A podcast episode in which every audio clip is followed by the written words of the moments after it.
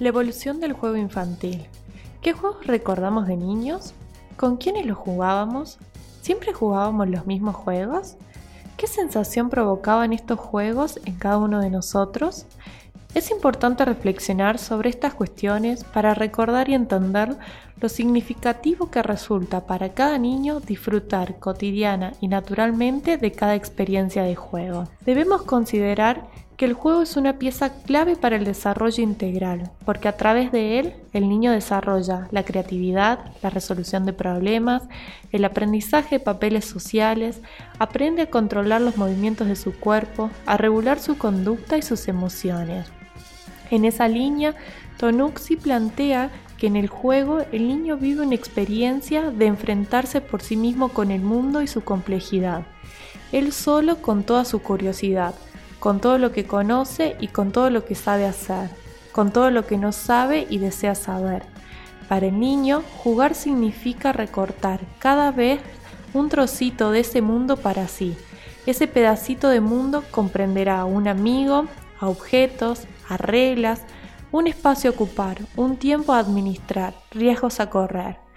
En este espacio los adultos tienen la función de dejar hacer, dejar jugar, dejar perderse en el tiempo, dejar que el niño como individualidad logre encontrarse con el mundo en una relación excitante, repleta de riesgos y de aventuras, siendo el motor más potente de este espacio lúdico el placer.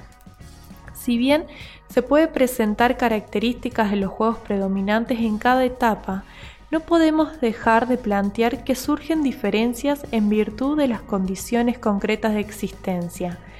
Así, en los últimos años, muchos hogares han incorporado nuevas tecnologías como computadoras, celulares, videojuegos, tablets en su vida cotidiana hecho que llevó a una transformación en torno a las preferencias de algunas infancias y adolescencias al momento de elegir las actividades a realizar en su tiempo libre. En esa línea, numerosos estudios han evidenciado cómo el uso de tecnologías y la participación en redes sociales ha ido desplazando de modo creciente a la práctica de juegos activos al aire libre y entre pares. A su vez, en el otro polo encontramos a niños inmersos en contexto de vulnerabilidad social, que si bien en la mayoría de los casos no tienen acceso a estas tecnologías, son sus condiciones de vida que impiden o obstaculizan el desarrollo del juego. Resulta importante visualizar esto, ya que el juego no solo es relevante para el desarrollo infantil, sino también es un derecho que deben tener todos los niños, el derecho a jugar. El juego enlaza todos los aspectos del desarrollo integral del niño, lo biológico, lo psicomotor, lo cognitivo y lo psicosocial, y avanza en sus características de forma paralela al proceso de desarrollo en el marco del cual sus comportamientos se vuelven más complejos. Tomamos la definición de Sigmund Freud para definir el juego, donde podría ser que se comporta cada niño en un juego como un poeta, ya que crea un propio mundo, o mejor dicho, reordena las cosas de su mundo en una forma que le agrada. Algunas de las características del juego que plantean diversos autores son de que es una actividad placentera, que es una actividad libre, espontánea y totalmente voluntaria. Es una actividad que tiene fin en sí misma.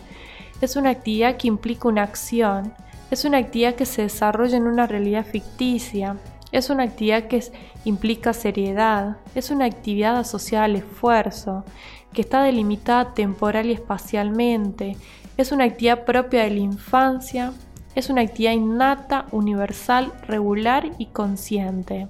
Es una actividad que da cuenta de la etapa evolutiva por la cual un niño se encuentra atravesando y es una actividad que favorece en todos los aspectos los procesos de socialización.